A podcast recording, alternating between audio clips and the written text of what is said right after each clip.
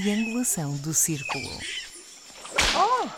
O município de Aveiro contratou a associação Waves of Youth por 5.600 euros a aquisição de serviços de produção para um documentário artístico da Ah, Criatec vi. 2021.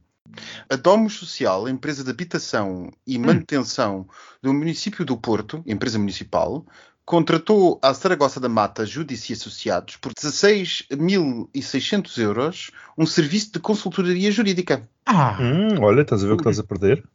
já, mano. Hum. Serviços de lavagem e desinfecção de contentores enterrados no município de Setúbal. Só 101 mil euros. Só. Acho Só. isso muito pouco. O agrupamento de escolas de Gaia Nascente comprou um fogão para uma cantina de, de escola por 5.600 euros. Nada, o que é que o fogão fará? Um camping gás fazia a mesma coisa. Estão a ver estes comentários que a gente pode fazer assim muito rapidamente em segundos. Exato. Vá, vamos começar então, senão isto nunca mais começa. Sim, podemos começar? Olá, sejam bem-vindos ao 84 episódio da Triangulação do Círculo. 84 semanas, amigas, meu Deus. Uhum. Hoje é a minha pessoa a moderar este novíssimo episódio. Eu sou a Daniela Rocha e estou na entrada da Quinta Patino, em Cascais, a cobrar bilhete. a cobrar bilhete. Claro que isto é uma novela. Eu sou Miguel Gramonte e estou em Aveiro, uma vez que amanhã se vai realizar o Conselho Nacional do PSD. Ah, É verdade. É verdade. Eu sou o Max Spencer de Oliveira, desta vez estou em Genebra. Ah, uau, hum. gosto. Olha, está tanto frio em Genebra quanto está aqui em Aveiro. Um grau. Pronto, está mais, está mais. Eu tenho duas questões para os meus amiguinhos. A primeira é como é que vocês estão? Animados? Aconchegados? Animadíssimos, animadíssimos. Estas semanas têm sido uma animação política, uma coisa fantástica. Aconchegadíssima. Ótimo, uma mantinha com um chazinho quente. E a segunda questão é se viram o senhor Presidente da República a bater com o carro na cidadela de Cascais. Óbvio, óbvio, Óbvio, óbvio. é. Ao contrário do discurso ao país, eu repeti essa, essa exibição pelo menos umas 30 vezes. Eu dou 12 pontos. 12 pontos completos. Eu acho que com tanta volta na, na cidade universitária, ele já devia estar mais treinado na marcha atrás. Ai meu Deus. Bem, amigos, vamos dar início às festividades, que são estes cinco belos temas que temos para vocês. E esta semana iniciamos com um tema explosivo e quente. Recentemente temos assistido a uma maior pressão sobre os preços da energia, onde os países exportadores de energia ganham uma nova influência no palco internacional, ameaçando e coagindo diversos Estados pelo mundo fora. Dos vários exemplos que poderíamos falar, temos dois que são particularmente perturbadores para a segurança europeia e que me tiram o sono. O primeiro é a nossa Tira-te o queridíssima. Tiram o sono, exatamente. São os problemas do mundo que me tiram o sono. Deixa o rapaz continuar, pelo amor de Deus. Ela não dorme a pensar no gás que veio da Argélia. É quente e explosivo.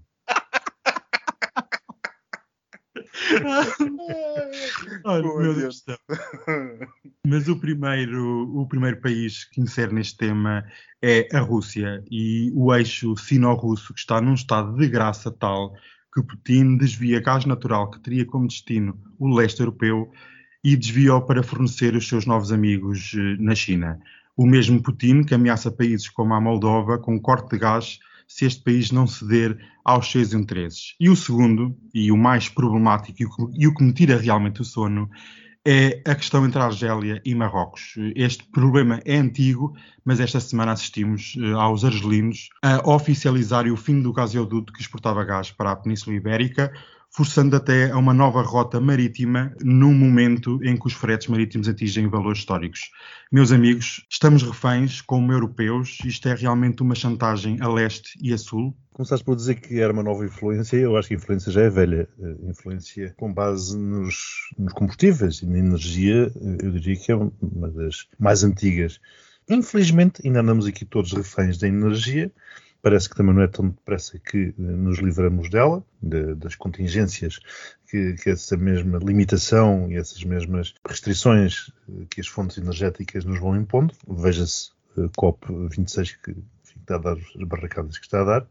E, portanto, continuamos aqui todos reféns, como tu bem dizes, dos países produtores e exportadores de energia, seja ela petróleo, seja gás natural, ou o que for.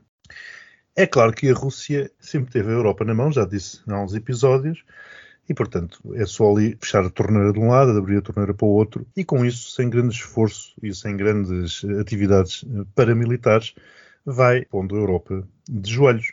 Relativamente à Argélia, o caso é ligeiramente diferente. A Argélia não quer afrontar a Europa, ela quer sim esmagar Marrocos e com isso, ao tirar o fluxo do gás natural do gasoduto que atravessa Marrocos e que depois abastece a Península Ibérica, está a retirar milhões de euros eh, de que entravam na economia marroquina e claro que a Europa depois apanha por tabela, porque há um outro gasoduto que entra no sul de Espanha e a alternativa portanto, será usar esse gasoduto juntamente com navios, mas isso tem um preço para a Europa, porque o metro cúbico do gás é mais caro. Então, volto ao início, a energia é o que é, a chantagem com base na energia infelizmente continua a funcionar.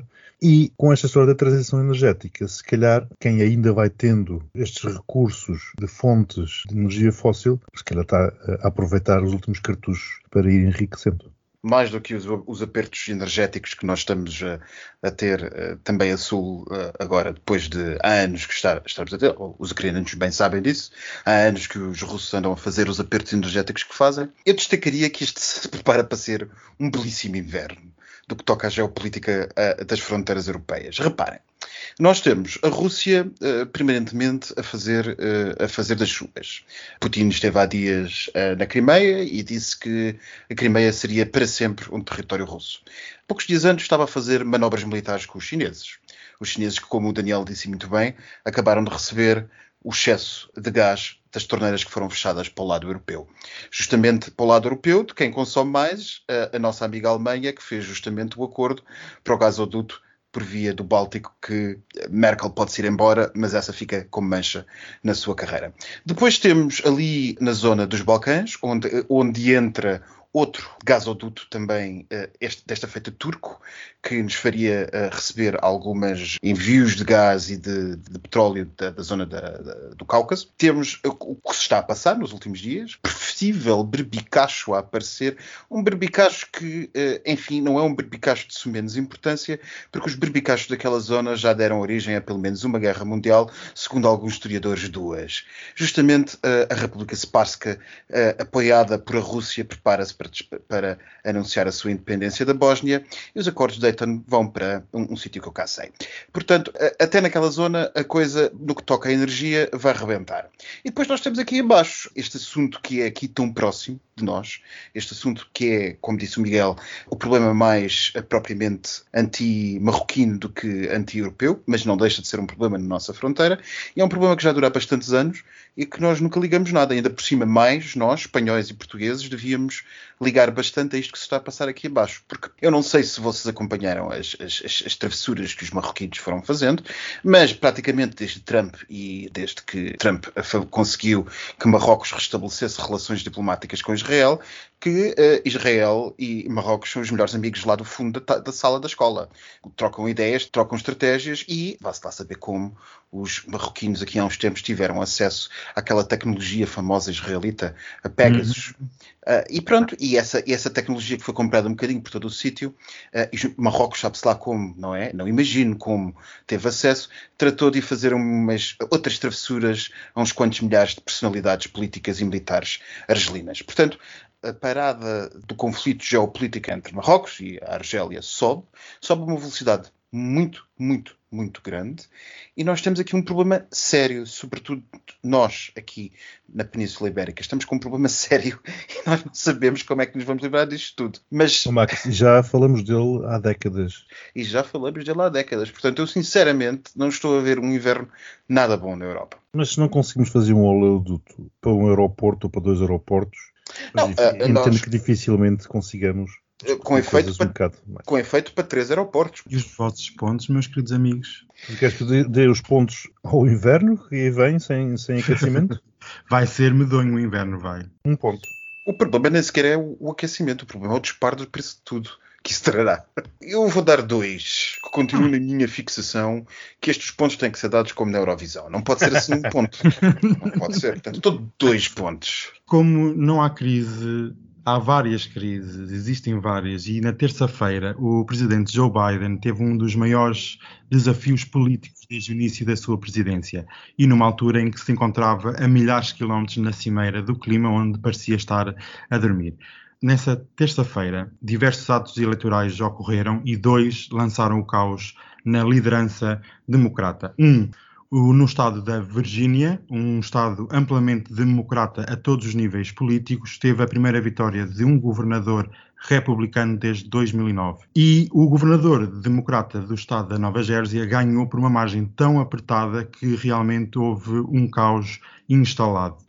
E há aqui uma questão muito interessante que eu queria colocar aqui aos meus amigos, que é Perante esta situação interna de bloqueio no Congresso, a situação económica com a crise energética que nós, que nós aqui já falámos várias vezes, este é realmente um cartão vermelho do eleitorado para a administração Biden? É realmente uma posição de mudança que nós temos assistindo pelo mundo fora? Antes de começar propriamente a comentar a coisa, eu destaco só em complemento, uma coisa que eu li há bocado que ainda não sabia, um, nas notícias de hoje, é que relativamente a essa eleição, não sei se tu viste, Daniel, relativamente à eleição da Nova, de Nova Jersey, o presidente do Senado de Nova Jersey, da Câmara Estadual, do Senado Estadual, aparentemente era um político de, de 20 anos do Partido Democrata que estava no poder há 11, 12 anos, no topo de uma estrutura de poder imensa do Partido Democrata e era um daqueles que provavelmente não sairia do lugar até à sua reforma. Aliás, as sondagens davam que ele também, à semelhança do governador, ganharia e ganharia por uma larga uh, base de apoio. Depois foi, foi derrotado por um camionista, apoiante da invasão do Capitólio, e que fez uma campanha eleitoral com apenas 1.900 dólares. E um, um vídeo que se filmou a si mesmo no telemóvel. Não sei se por acaso vocês viram isso. uh, é um símbolo. É particularmente incrível a incapacidade do Partido Democrata neste momento de uh, fazer face ao que se está a desenvolver na sociedade americana. Vocês devem ter visto, por exemplo, nos últimos dias como se espalhou aquela, eu não sei como chamar aquilo, teoria de que o filho de Kennedy não morreu e que voltaria agora uh, para se candidatar como vice-presidente num novo ticket com, com o Trump ah, em 2024. Vocês viram isto? Quem é o John não. John? Sim. A imprensa ah, norte-americana não fala de outra coisa. A imprensa norte-americana espalhou-se tão depressa como, como as teorias mais tapafúrdias do Cannon e tudo aquilo mostra a incapacidade da elite democrata e da elite norte-americana, vá lá, ponhamos assim, da elite norte-americana de fazer face a um avanço incrível de mentiras e de coisas sinistras por aquele país. Dito isto, por outro lado, há que dar o devido desconto a intercalares nos Estados Unidos. Elas são sempre assim. É verdade que aqui atingimos novos, novos pontos baixos e que realmente houve aqui, como tu chamaste muito bem, Daniel, um efeito tipo Câmara Municipal de Lisboa. Eu acho que grande parte dos apoiantes, se calhar, não foi votar. Uh, de outra forma, não se, permiti, não se percebia o que se passou, por exemplo, em Nova Jersey. Já não é tanto assim na Virgínia, mas em Nova Jersey é, é, é, francamente incrível. Mas também acho que há uma tradição na política norte-americana de as intercalares, as midterms, este tipo de eleições, estes atos individuais que acontecem serem sempre contrários aos, ao poder que está em Washington. Portanto, enfim, não sei. Eu vou dar seis pontos a isto, que são sempre os meus neutrais, mas que é um, um cartão vermelho para Biden. É, caso não tenham reparado, Kamala continua muito, muito, muito apagada e eu continuo a uhum. minha. Isto é intencional.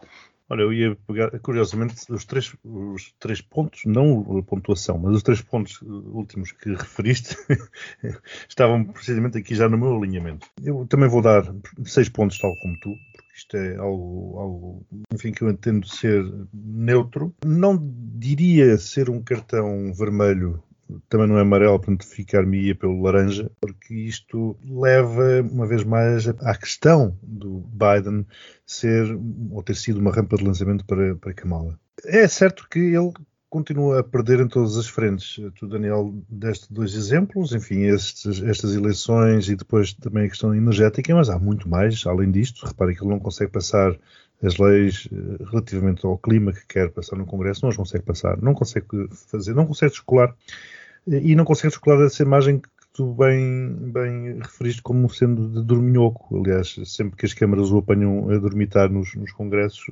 é, é, é destaque nos vários telejornais. O que me preocupa aqui é, como dizer, o vácuo que Biden está a deixar, que, como qualquer bom vácuo, é facilmente ocupado por o que quer que seja. E se o que quer que seja muito mau, esse muito mau ocupa-o com facilidade. E eu julgo que é isso. Esses uh, políticos que se vão conseguindo eleger, eleger, com um pouco de dinheiro ou com uma, uma câmara, com um telemóvel, como tu disseste, é porque realmente do outro lado tem um vácuo e, portanto, facilmente conseguem ocupar esse espaço. Vai na linha daquilo que o Max estava a dizer, da elite democrata não estar a conseguir combater e ocupar espaço, e depois, uma vez mais, Kamala. Pode ser uma estratégia ela estar apagada para aparecer mais à frente com força, mas eu acho que se está a atingir o limite. Creio que não se pode, não se pode esperar muito mais. Uh, sob pena de realmente de os democratas virem a perder as próximas presidenciais e então aí uh, lá voltará um Trump ou uma coisa parecida. Não, é que é, é que preciso ver, Miguel, é preciso ver que Trump está apagado de tudo, mas ele não desaparece. Não, ele Ora, vai criar antes, pelo contrário, a famosa, a famosa antes, rede social. Mesmo que ele não cria rede social, é um bocadinho como, como algumas empresas que no espaço público levam vida a dizer disparados para se manterem uh, a ser faladas. Uh, sei lá, imaginemos a Ryanair, que há uns anos tinha a mania de dizer que ia pôr os passageiros a viajar de pé e que ia pôr a moedinha já à entrada da casa de banho, ou coisas assim. Já não é uma estratégia comercial como outra qualquer. E Trump está permanentemente a ser falado. Trump está permanentemente a ser falado e está permanentemente na cabeça dos americanos, quer dos democratas, por medo que ele volte, quer dos republicanos, por certeza que ele vai voltar. Bem, repara que ele foi retirado da lista dos 400 milionários da Forbes. Isso também foi notícia. Portanto, Exatamente. todos os outros que saíram nunca foram notícia. Ele foi.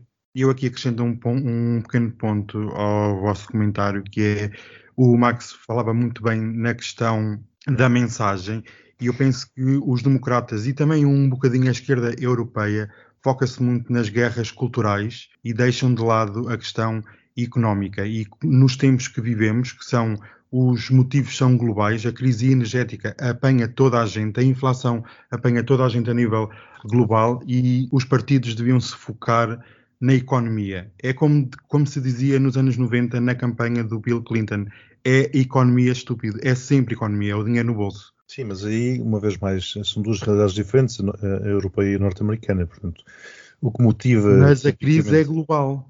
É, sim, mas a forma de motivar o eleitorado europeu é diferente da motivação do eleitorado norte-americano. Após estes belos pontos, passamos para um terceiro tema que é muito interessante do meu ponto de vista, porque esta semana uma notícia plantada vinda da Comissão Europeia eh, plantou uma notícia que era um rascunho de um documento geral sobre a criação de um exército comum europeu em 2025. Eu acredito que este sentimento pró-europeu tornou-se muito mais evidente com uma certa desconfiança uh, da administração Trump, que nós aqui já falámos tanta vez, e até mesmo nesta nova administração Biden, onde a retirada caótica do Afeganistão e o acordo nuclear com a Austrália para não falar em outras questões, eh, levou muita desconfiança por parte dos europeus e avançou ou projetou com maior energia este novo documento que vai ser conhecido oficialmente dia 15 de novembro. Permitam-me aqui lançar duas questões para cima de vocês, que são muito importantes. A primeira é se esta criação deste exército comum europeu é um reconhecimento por parte dos europeus que o Império norte-americano está num avançado estado de deteriorização onde já nem sequer conseguem garantir a segurança europeia. O que é que os meus amigos têm a dizer sobre esta ideia comum? Desde que se fala da União Europeia, que se fala de exército europeu. Começou por ser uma das políticas comuns, depois deixou de ser uma das políticas comuns, começou uh, por ter um apoio na Constituição Giscard d'Estaing, do projeto de Constituição, depois deixou de ter, justamente porque os ingleses não gostavam muito da ideia. Eu acho que é algo que se pode dizer que vai na linha daquilo que tu estavas a dizer agora, Daniel, que é, houve um momento recente em que todos percebemos, de um ponto de vista prático, que não podíamos depender dos americanos.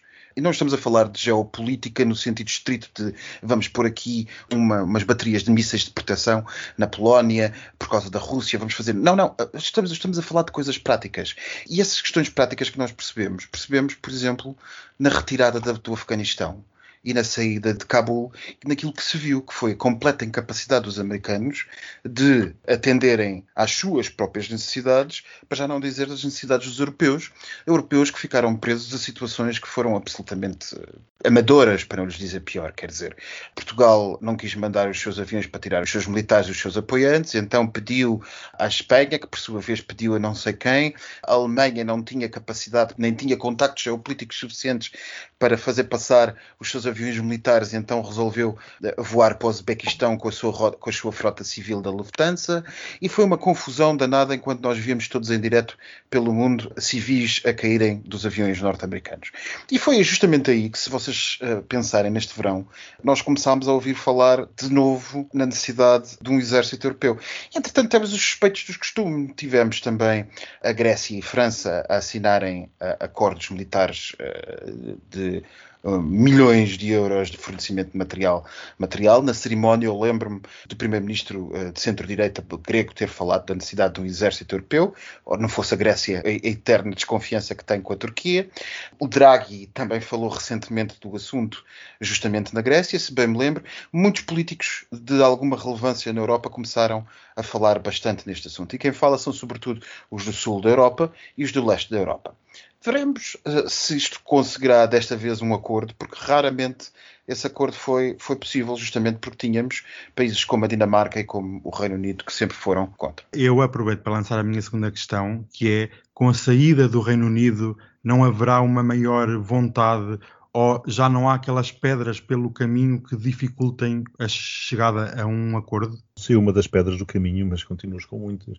Eu, relativamente a esta questão do exército europeu, eu tenho uma posição um pouco de gêmeos, gêmeos signo.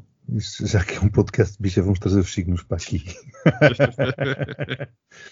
Ou seja, se por um lado eu acho que uh, seria uma situação, enfim, desejável, por outra eu acho que é uma situação muito difícil de acontecer.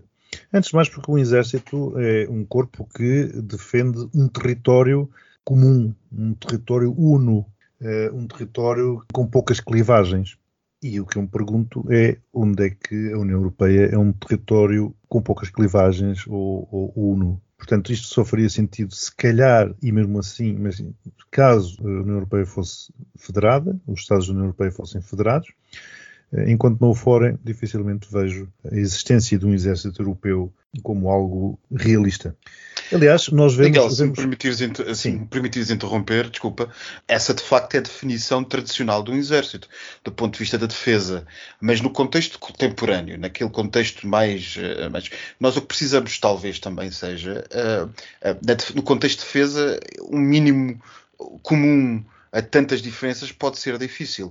Mas no contexto de projeção de força, que acaba por ser também um, um, apoio ou uma presença militar, talvez seja mais fácil estruturar, talvez seja mais possível estruturar uma participação comum europeia.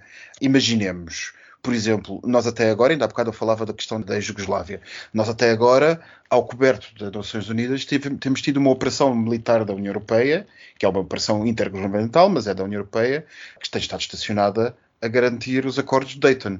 Portanto, alguma coisa há de ser possível. Agora, sim. em termos de defesa propriamente dita, não creio que sim, tens razão, não creio que seja possível. Mas em termos de projeção de imagem e de projeção de força, talvez. Sim, mas tu repara que os ministros dos negócios estrangeiros dos diferentes Estados eh, não se entendem, eh, em muitos dos casos, quem é que decidiria para onde o exército vai, como vai, o que vai fazer? Existia uma estrutura, uma, um, um, futuro comando dessa força, e eu aqui acrescento que vão ser inicialmente 5 mil soldados e 10 mil milhões de Sim, euros. Daniel, olha, mas esta semana, não sei se deram conta com certeza, da França a queixar-se que não sentiu um grande apoio por parte da União Europeia na questão das pescas eh, contra o Reino Unido. Sim. E estamos a falar de um exército, quer dizer, andamos aqui todos à luta por causa de uns, de uns peixes e, e deixo aqui uma última pergunta de retórica.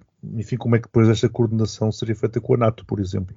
Pois, e os vossos pontos, meus queridos amigos, que o tempo é longo. E eu, eu diria uma coisa também, resta saber ainda uma, uma parte essencial desta questão, que é a Alemanha. Nós estamos, estamos em transição na Alemanha e sem a Alemanha isto não vai a lado nenhum. Pois, claro. Até, mas e vocês não acham que a inclusão do artigo 42 do Tratado de Lisboa, quando é explícito que existe uma solidariedade comum em caso de ataque a um dos países signatários, não é um bu- um bocadinho o embrionário, É, é, sem sombra de dúvidas. Sem sombra de as dúvidas. bases.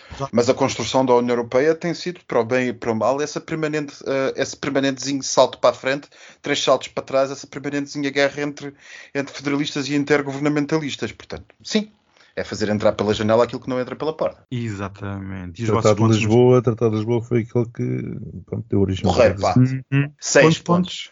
Ah, que benéfico. Deu Cinco pontos. Ai, vocês eram muito lado a lado, meus queridos É. amigos. Mas O tempo passinho vai- atrás. Passinho atrás, o tempo vai longo e nós iniciamos este quarto tema com um comunicado do Sr. Presidente da República. Ora, vamos ouvir. Tudo isto e ponderado, uma semana e um dia depois da rejeição do orçamento para 2022, encontro-me em condições de vos comunicar que decidi dissolver a Assembleia da República e convocar eleições para o dia 30 de janeiro de 2022. Ah, Amigos, depois desta declaração, Marcelo Rebelo de Sousa é o único político em Portugal com a legitimidade intacta? Ah, Daniel, íamos tão bem neste podcast sem andarmos a chafurdar na lama nacional com a legitimidade intacta?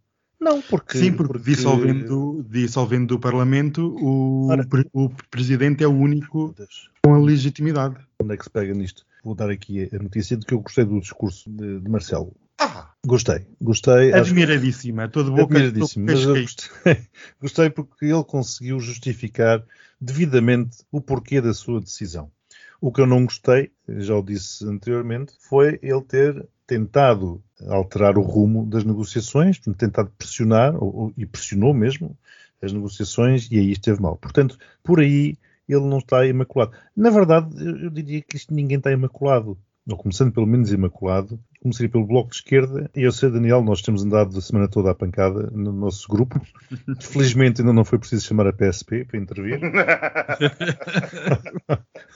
Isso, é só no, isso é só na São Quintana lá, pá. Exato.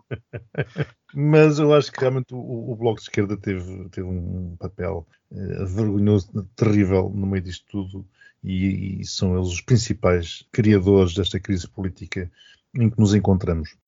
Marcelo fez o que teve que fazer e marcou as eleições, porque efetivamente eh, as justificações que ele apresentou, apresentou-as bem, e portanto, do ponto de vista dele, não haveria outras, outras coisas. E, aliás, vemos que a sociedade, de uma maneira geral, está com ele. Uma vez mais, como eu dizia na semana passada, ele nunca perderá. É, dificilmente ele perderá porque ele está sempre bem. Mesmo quando vai contra o poste ou contra a parede lá no, Contra no um muro. contra o muro, está, está sempre bem. Para ti ou para a sociedade?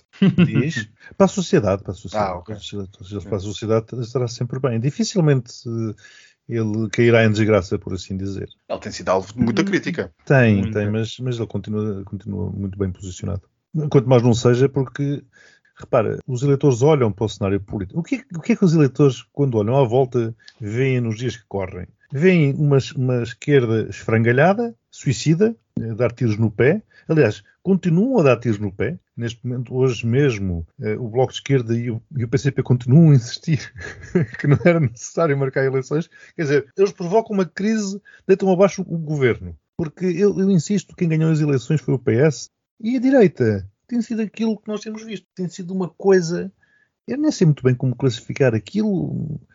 Olha, pronto, uma vez mais, até PSP já teve que ser chamada à, à sede do PSD por desacatos. E no CDS não foi porque se calhar não há, não há pessoal em número suficiente para andarem à pancada uns com os outros. Se calhar só são três. Daí a minha questão em relação à, legit- à legitimidade do presidente, que é, estando a esquerda como está, a direita em obras, o presidente está acima de toda a gente e é o único capaz de fiscalizar a ação governativa. Não, que é uma coisa, que é uma coisa um bocado todos- distorcida, é um bocado distorcido isto. Quer dizer, eu acho que estamos a viver aqui um, um episódio um bocado de surrealismo. Isto, estamos, vamos entrar agora, após a dissolução do Parlamento, num momento estranhíssimo. Que é um governo sem Assembleia da República para fiscalizar, é o Presidente a fiscalizar o governo. Eu Não sei. E ainda há bocado, como estávamos a dizer ainda em off, relativamente à lei da eutanásia, que passou hoje na Assembleia da República, eh, se o Presidente vetar, aquilo vai para onde? Vai para o vácuo? Vai para o espaço? Olhem, eu uh, já sabem que eu estou há muitas semanas,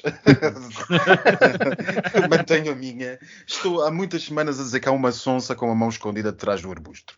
A expressão não é minha, como bem sabeis, mas é, mas é uma expressão que, que, que fica muito bem a esta sonsa que uh, não consegue estacionar bem o carro, quanto mais uh, saber o que é que vai fazer. Mas, sinceramente, a mim, eu atribuo meu parte das culpas desta situação ao Sr. Presidente da República, porque conduziu este assunto mal e porque conduziu propositadamente mal, porque sempre soube que nós chegaríamos a este ponto, ou sempre calculou que nós chegaríamos a esse ponto quando como disse o meu amigo uh, Daniel e os meus amigos Daniel e, e, Miguel, calculava também como eles que uh, do orçamento de 2022 a coisa ia correr mal. Portanto, e o Costa, e o Costa também. Eu, Costa, eu, Costa, eu, eu diria que, que, que, Marcelo esteve mal, fez mal as suas contas, foi o mais comentador do que propriamente o Presidente da República e agora tem uma tarefa difícil que é ser mais o, o Presidente da República do que comentador.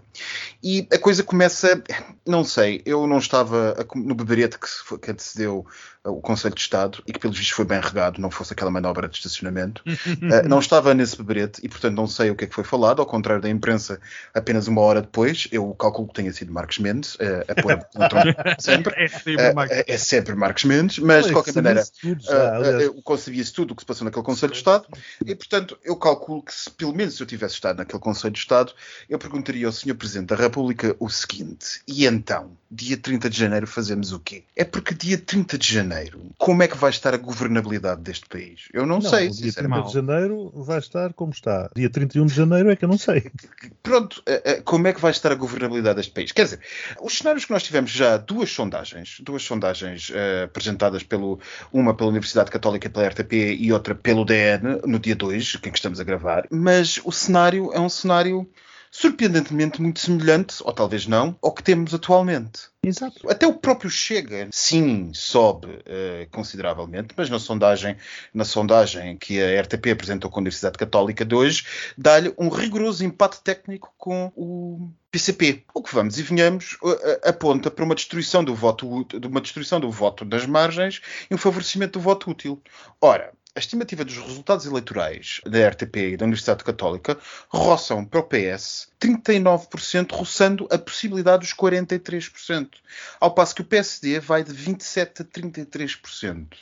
Isto quer dizer que o povo se prepara para votar exatamente na mesma situação, que provavelmente o Chega trocará de posição com a CDU e o resto ficará tudo igual. E que ainda por cima, por comparação a maio de 2021, o Partido Socialista nas mesmas sondagens subiu cerca de 2% agora, já depois da questão toda do orçamento. Mas a própria sondagem da Universidade Católica diz que cerca de 40% dos portugueses consideram que Marcelo Rebelo de Sousa atuou mal. Dir-me, a maior parte considera que atuou bem, pois isto é uma resposta sim ou não. Sim, mas já está longe dos níveis de apoio completo que Marcelo Rebelo Sousa costuma ter. Marcelo jogou muito nesta decisão, muito mais do que se calhar muitos de nós estaremos a antecipar. O que acontecer dia 30 de janeiro, e como tu dizes, uh, Miguel, dia 31, é de total e inequívoca responsabilidade de Marcelo Rebelo de Sousa. Mais ninguém. Pode ser a ingovernabilidade que nós comentávamos no episódio anterior. Todo e qualquer, todo e qualquer problema é responsabilidade. Todos os cenários estão em cima da mesa. Mas Portanto, o que é certo é que também não havia possibilidade de passar este orçamento, porque até onde é que o PS ia ceder? Pois, eu não sei se havia possibilidade ou não, mas eu, é eu, este assunto, como dizia Francisco Loução aos dias, está encerrado e já passou. Eu agora estou no outro assunto, que é o assunto que segue. E o assunto que segue é o que é que nós vamos fazer com isto. E cá, cá me parece que há alguém que se voluntariamente se colocou num canto muito difícil de sair e que se chama Marcelo Rebelo de Souza. E esse canto vai ser difícil de sair mesmo para Marcelo Rebelo de Souza, porque ele não tem saída fácil. E entretanto, há uma pessoa, qualquer dia pensam que eu sou um costista, mas há uma pessoa que está interessantemente silenciosa, que é António Costa. Alguém sabe o que é feito António Costa? Não, é, desapareceu. Ele desapareceu. Claro, sabem, está silencioso. Sabem porquê? Porque ele sabe mais disto que todos nós juntos. Claro, mas, claro, mas não te esqueças, não te esqueças que Costa disse que com o PSD nunca. E neste cenário, dia 30 de janeiro, desculpa interromper-te, Miguel, a continuar este cenário, bem pode acontecer que António Costa encoste a posição de esquerda e Presidente da República a um canto, dia 30 de janeiro. Sim, e fazendo o quê? Um acordo com o PSD? Não sei, mas estando Pois. politicamente favorecido para fazer o acordo que entender. Porque se nós vamos todos para antecipadas e o povo sai para dizer o mesmo que já tinha dito, então a Claro, esquerda fica sem espaço de manobra. claro, mas isso, isso foi o que eu disse no episódio anterior, onde disse que Marcelo aí iria sair muitíssimo mal, porque numa decisão que, enfim, avaliou mal o, o- o cenário, e a esquerda, naturalmente, a esquerda, à esquerda do PS, enfim, Aquilo que já se convencionou se chamar, a partir de 30 de janeiro, que é o período do berbicacho, que todos os jornais já lhe chamam o berbicacho, para se ficar meramente um berbicacho político e não evoluir para um berbicacho constitucional, é bom que o Sr. Presidente pense já nas soluções a dar a isto, porque o cenário menos mau é ficar tudo como está. E o Sr. Presidente sai diminuído politicamente, bastante diminuído politicamente. Assim como a oposição à esquerda do PS. A manchete do Expresso da semana passada era que Marcelo estava preparado para crises sucessivas. Miniciclos. Se se inverter a situação e se Paulo Rangel vier aqui del Rei salvar toda a direita portuguesa, ha, ha, ha, e, e o Chega tiver o suficiente para fazer uma coligação com o senhor, eh, com o senhor Paulo Rangel, eh, ou Iniciativa Liberal, ou quem que entre- o que parece ser difícil por estas duas sondagens, parece ser mais difícil do que anteciparíamos, porque reparem, a Iniciativa Liberal tem 5% estimados, juntamente com. Aliás, nós temos um rigoroso empate técnico entre o Chega, a CDU e a Iniciativa Liberal. Ambos, É a todos os três, têm 5%, com uma margem de erro de 3 a 7%.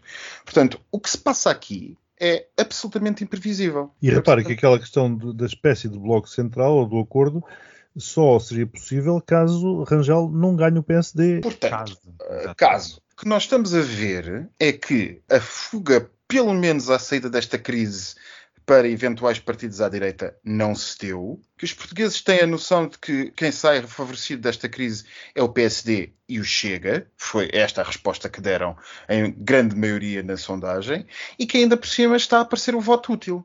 E que esse voto útil é mais reforçado à esquerda do que propriamente à direita, Vai reforçado à esquerda no sentido do PS. no sentido do PS. Meus amigos, antes de me darem os vossos pontos, eu aqui acrescento um ponto que é sondagens são sempre sondagens. E nós temos assistido ao longo, no período pós-Covid, que por vezes é muito difícil Sim. de ter uma amostra concreta do sentimento nacional. E não se esqueçam que vão ser umas eleições num contexto económico tão difícil e imprevisível que pode haver certos eventos que mudem realmente o sentido de voto e nem tudo está a ganho. Sem, sem sombra de dúvida, Janiel, mas o que é facto é que quando as sondagens saíram na noite de eleitoral de Lisboa, eh, de- Lembro- ninguém quis acreditar e toda a gente disse o mesmo, e pelos vistos elas estavam certíssimas. Sondagens são sondagens, elas valem o que valem, mas não deixam de ser, quanto mais não seja, um inquérito, e portanto o inquérito dá para a gente perceber qual é o sentimento, de facto nós não temos nenhuma outra análise, no meio deste turbilhão todo, à saída desta crise toda, não temos nenhum outro meio de saber eh, qual era o estado da percepção do público. Sim, Max, mas essas sondagens que saíram na noite das autárquicas em Lisboa foram sondagens à boca da urna. À boca da todas urna, as sei, eu outras, sei. todas as outras anteriores eh, davam o Medina, enfim, davam o passeio de Medina, não é? Pelas avenidas novas. Porque há uma diferença, de facto, entre o que as pessoas respondem ao que votaram e ao que as pessoas pensam que vai acontecer. De Sim, facto, é De qualquer forma, se tivesse que apostar, eu diria que o PS ganha as próximas eleições. Mas a diferença que existe entre o PS e o PSD e o nível de incerteza não permite dizer, não incerteza propriamente de sondagens, mas incerteza de sentimento público, que as pessoas que apoiam o PS vão ficar em casa. Pois, exatamente. Não, não, não, Não vão. não, não, não, não Não vão, vão. não vão. Certeza Eu acho que vai haver uma mobilização. Eu tenho Geral. Geral. Eu, eu acho que eh, a abstenção vai cair bastante nestas eleições, porque vai haver uma, uma mobilização de toda a gente. E espero que realmente agora se faça valer do voto útil, porque estamos a ver o que é que o acordo à esquerda deu. Eu acho, sinceramente, que vai haver um voto útil muito mais pronunciado do que estaríamos à espera.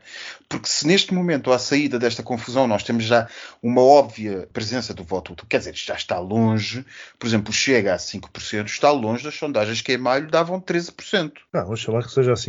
Não esquecendo que o. Chega é, é o Trampinha, e o Trampinha é o Chega, ponto. Exatamente, mas convenhamos que como os dois polos têm neste momento algo a jogar e algo a perder, naturalmente que vai haver um voto útil ponderado, muito ponderado à esquerda e à direita. Só que a direita tem mais participantes. A direita tem mais participantes e a esquerda deu tiros no pé. E a esquerda deu tiros no pé. Portanto, a esquerda se deu tiros no pé. Há muito voto urbano, muito voto urbano mesmo, sobretudo do Bloco de Esquerda, que está a dizer que não vai votar no Bloco de Esquerda. Não Eu vai conheço votar no várias Bloco pessoas, conheço várias pessoas que dizem nunca mais votarei no Bloco de Esquerda e que vo- votaram nas, nas várias últimas eleições. Não digo que tudo esteja ganho para o PS, longe disso, mas o que eu estou a dizer é que o PS sai de uma posição muito confortável para um governo minoritário durante seis anos que acaba de cair com um orçamento chumbado. A mim o que me choca, eu insisto, é o, Bloco de Esquerda não ter aprendido com os PECs. Não, não, não percebo. Pronto. Há ali uma tendência suicida, não sei. E os vossos pontos, meus queridos? Eu dou seis pontos.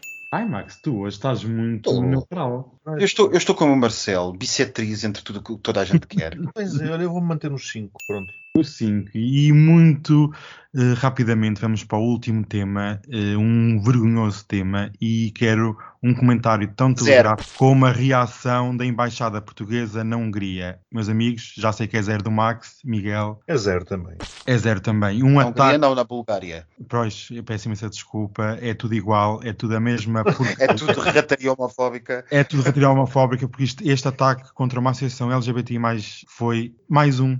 Mais Não, um. não foi mais um, não foi mais um, foi Por perpetrado por um candidato à presidência, se não estou em erro. Da União Nacional. Sim, exatamente.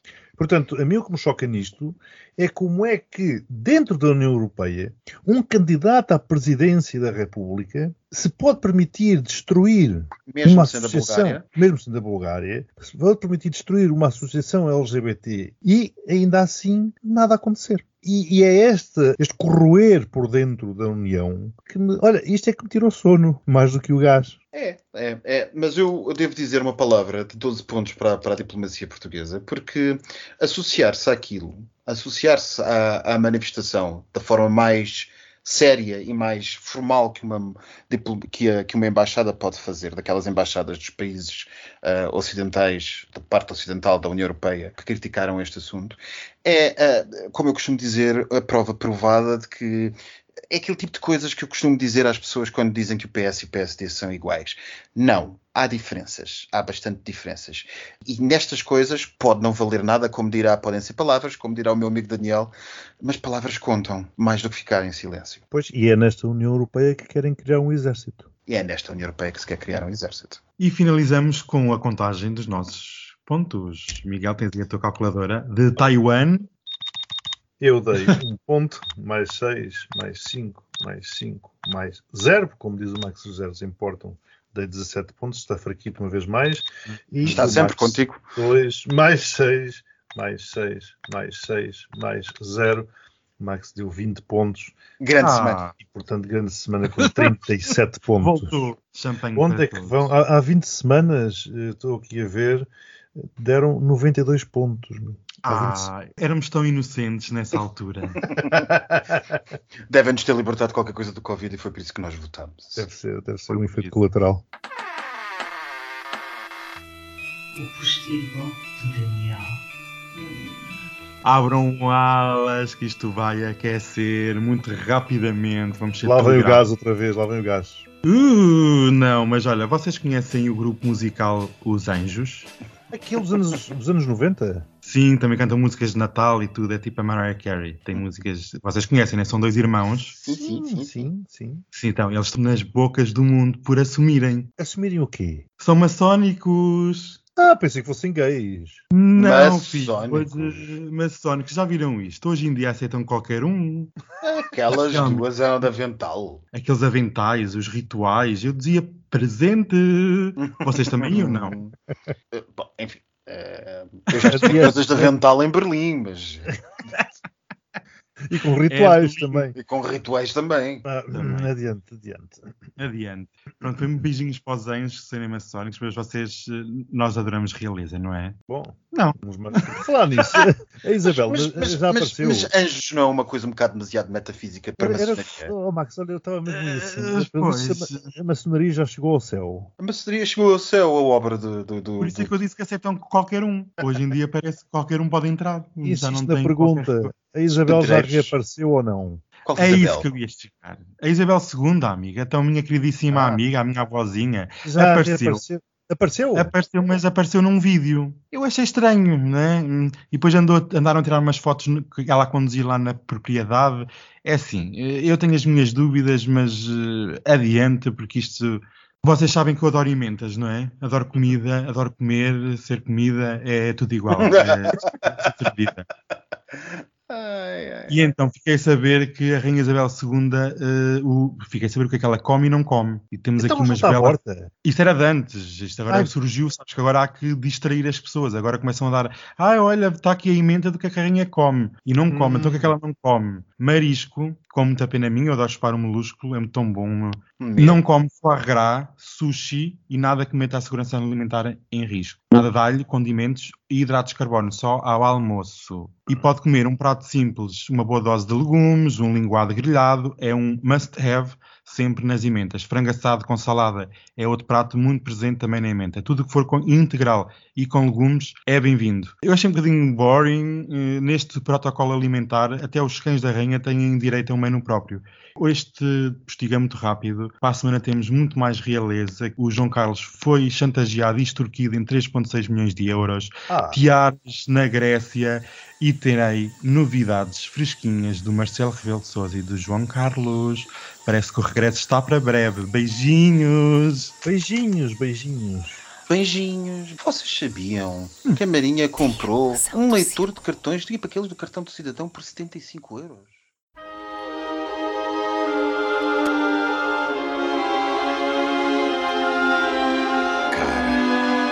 cosa mi succede stasera. Ti guardo ed è come la prima volta. Che cosa sei? Che cosa sei? Che cosa sei? Non vorrei parlare. Cosa sei? Ma tu sei la frase d'amore cominciata e mai finita. Non cambi mai, non cambi mai, non cambi mai. Tu sei il mio ieri, il mio oggi. Proprio mai. Il mio sempre, inquietudine. Adesso ormai ci puoi provare. Chiamami tormento, dai, già che ci sei. Tu sei come il vento che porta i violini e le rose. Caramelle, non ne voglio più. Certe volte non ti capisco. Le rose e i violini, questa sera raccontali un'altra. E rose li posso sentire. Quando la cosa mi va, se mi va, quando è il momento e dopo si vedrà. Una parola ancora. Parole, parole, parole. Ascoltami. Parole, parole, parole. Ti prego.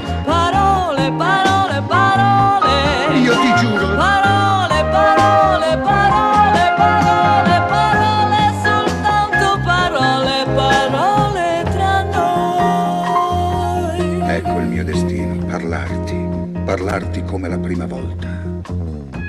Che cosa sei? Che cosa sei? Che cosa sei? No, non dire nulla. C'è la notte che parla. Cosa sei? La romantica notte. Non cambi mai, non cambi mai, non cambi mai. Tu sei il mio sogno proibito. Proprio mai. È vero, speranza. Nessuno più ti può fermare Chiamami passione, dai, hai visto mai. Si spegne nei tuoi occhi la luna e si accendono i grilli. Caramelle, non ne voglio più. Se tu non ci fossi, bisognerebbe inventarti. La luna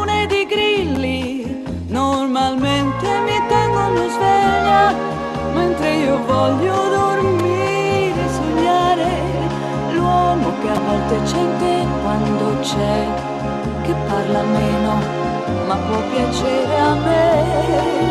Una parola ancora. Parole, parole, parole. Ascoltami. Parole, parole, parole. Ti prego. Parole, parole, parole. Io ti giuro. Parole.